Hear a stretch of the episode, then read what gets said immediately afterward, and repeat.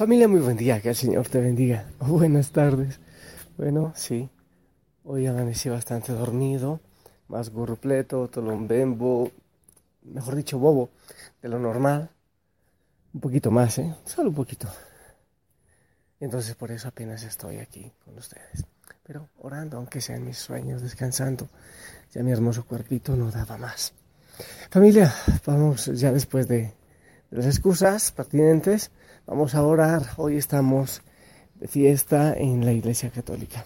Una fiesta importante que por eso eh, ha sido movida por su importancia la anunciación del Señor. Para este día celebremos con mucha alegría esta fiesta. Espero que estén muy bien, que hayan descansado bien. Me imagino que la mayoría ya corriendo para el trabajo, en sus quehaceres en casa yo también con cosas que hacer, pero muy feliz para glorificar al Señor.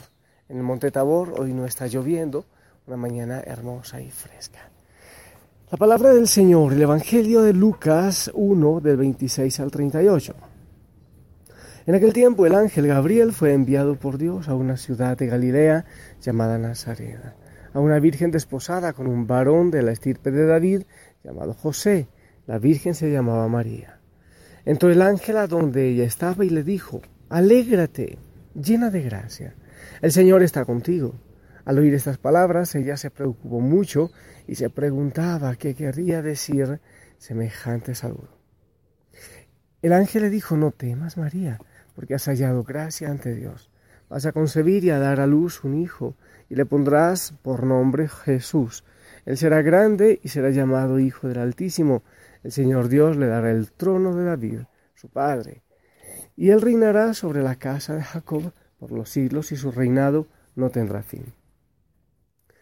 María le dijo entonces al ángel, ¿cómo podrá ser esto, puesto que yo permanezco virgen?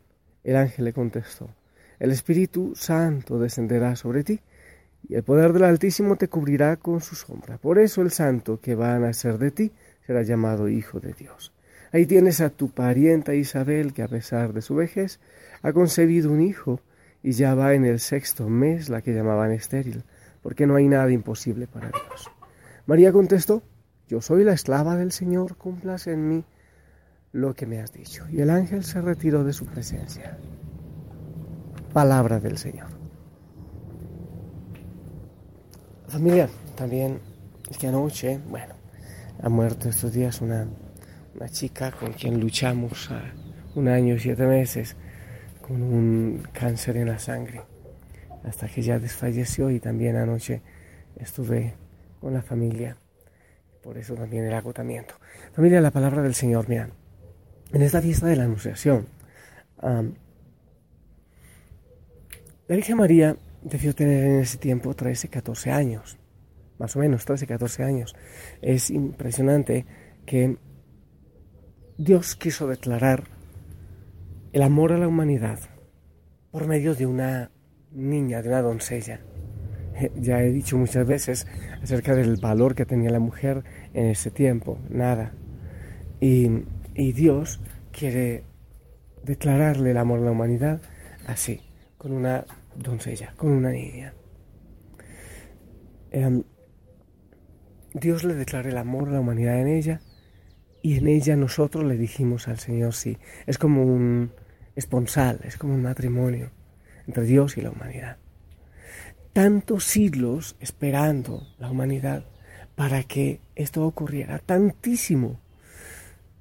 La salvación, la promesa, el, el pueblo, Israel, el pueblo de Dios, había esperado siempre.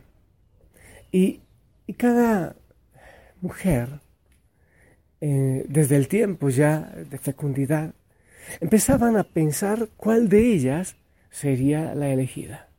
Bueno, eso el pueblo de Dios, pero yo siento que la humanidad toda, desde la creación, desde Adán y Eva, esperaban este momento.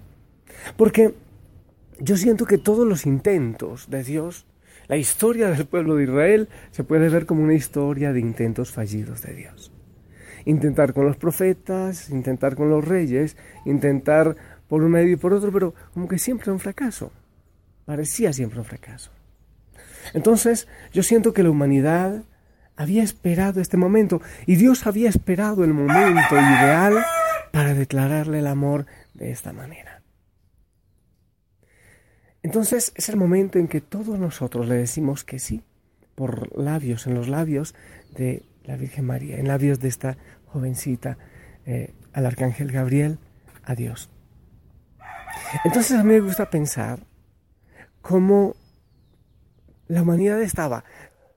Me gusta pensar en toda la creación que estaba expectante, que estaba esperando desde siempre este momento. Entonces, aquel momento en Nazaret a mí me emociona pensar como que la humanidad, y alguna vez lo dije así, como que la humanidad estaba detrás de la puerta de la casita, de la chocita de la Virgen María, esperando y cruzando los dedos y, diciendo, María, di que sí, di que sí.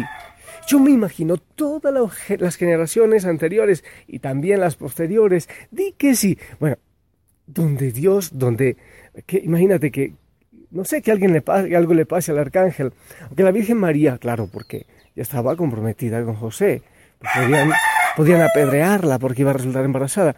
Ella hubiera dicho, no, no, señor ángel, no, señor Gabriel, muchas gracias, dígale a Dios que busque a otra. O quizás le hubiera dicho, no, porque se me hacen estrías y todavía estoy muy niña. No sé, o qué le voy a decir a papá y mamá. Es que no era ninguna sonsa la Virgen María. Imagínate tú, a esa edad y enfrentar semejante situación la llena de gracia, alégrate, la que había sido vista con ojos de amor, de misericordia y toda la humanidad en ella. ¿No te parece realmente hermoso? Y ella que fue capaz de decir, hágase en mí según tu palabra.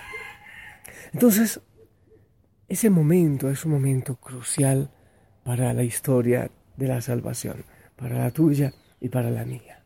El sí de la Virgen María. Y este, el Señor está contigo. Mirando el Antiguo Testamento, era una expresión que siempre el Señor decía por medio de los ángeles, del ángel, cuando a alguien se le encomendaba una misión realmente difícil. El Señor está contigo. Entonces, dime si no es justo darle gracias al Señor por esa declaración de amor en la Virgen María. Y dime si no es justo darle gracias a la Virgen María, porque en nombre de toda la humanidad, en tu nombre y en el mío, sus labios en ese momento eran los tuyos y los míos, le dijo al arcángel, le dijo a Dios, sí, sí, acepto para la salvación. Eso es maravilloso, porque, porque eran los labios de todos los que habían pasado y de todos los que vendrían, de la humanidad en ese cuerpito de mujer, de niña. Es una bendición y por eso hay que darle gracias, glorificar al Señor Jesucristo y venerar a la Virgen María por ese sí y ese sí que siguió dando a pesar de todo en el camino. Oh, qué maravilla. Por ejemplo, cuando se reflexionan las bodas de Caná, el Señor Jesús dice, no, es que no ha llegado mi hora. Ella empuja inmediatamente, ella es la que, como la que dice, obedece, sí llegó tu hora. Definitivamente sí llegó tu hora me parece realmente maravilloso, no sé, es, es, tan... Eh, anoche oraba y decía, Señor, ¿por qué incluso yo, por qué antes renegaba tanto de la Virgen María y por qué a veces hay cosas tan, tan vulgares y feas y desfachatadas hacia la Virgen María? Yo digo que mal leemos la Biblia muchas veces para no entender estos mensajes tan profundos del papel eh, crucial en la historia de la salvación de la Virgen María. Obviamente no hay que subirla y endiosarla, ¿eh? pero sí, obviamente, darle gracias y venerarla, eh, pedir su intercesión y tratar de imitarla en ese hágase en mí según tu palabra. Hay momentos tan difíciles, hay momentos tan difíciles. No sé si la Virgen María en ese hágase en mí según tu palabra entendía lo que venía después las espadas que atravesarían su corazón, todo lo que vendría. La lucha no fue fácil. También nosotros debemos decir, es que muchas veces decimos, Señor, hágase tu voluntad, o hágase en mí según tu palabra, pero llegan los momentos difíciles y eso es otra cosa. Ahí sí queremos sacar el cuerpo y decir, Señor, ¿por qué me estás pagando con esto?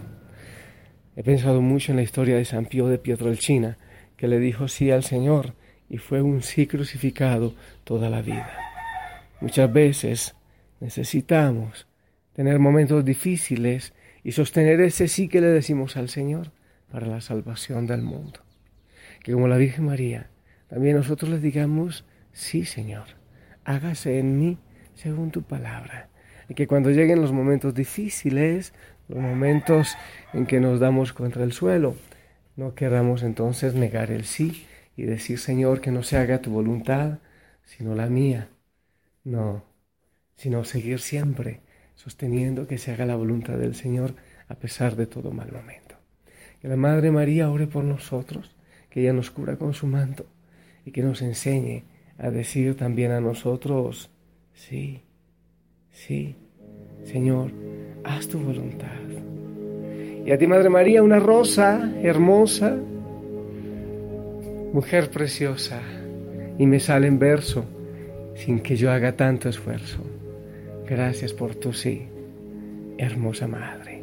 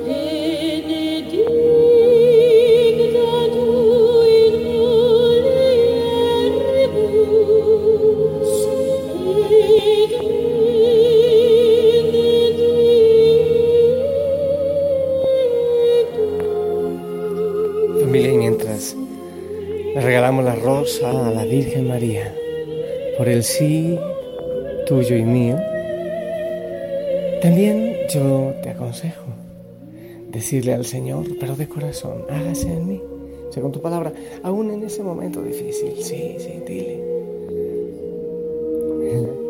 Él conoce pasado, presente y futuro, y Él tiene caminos de victoria para ti y para mí. el Señor te bendiga en el nombre del Padre, del Hijo y del Espíritu Santo. Amén. Esperamos tu bendición. Amén. sonríe mucho, goza en el Señor. Hermosísimo día estaré orando por ti. Te amo en el Señor. Buen día.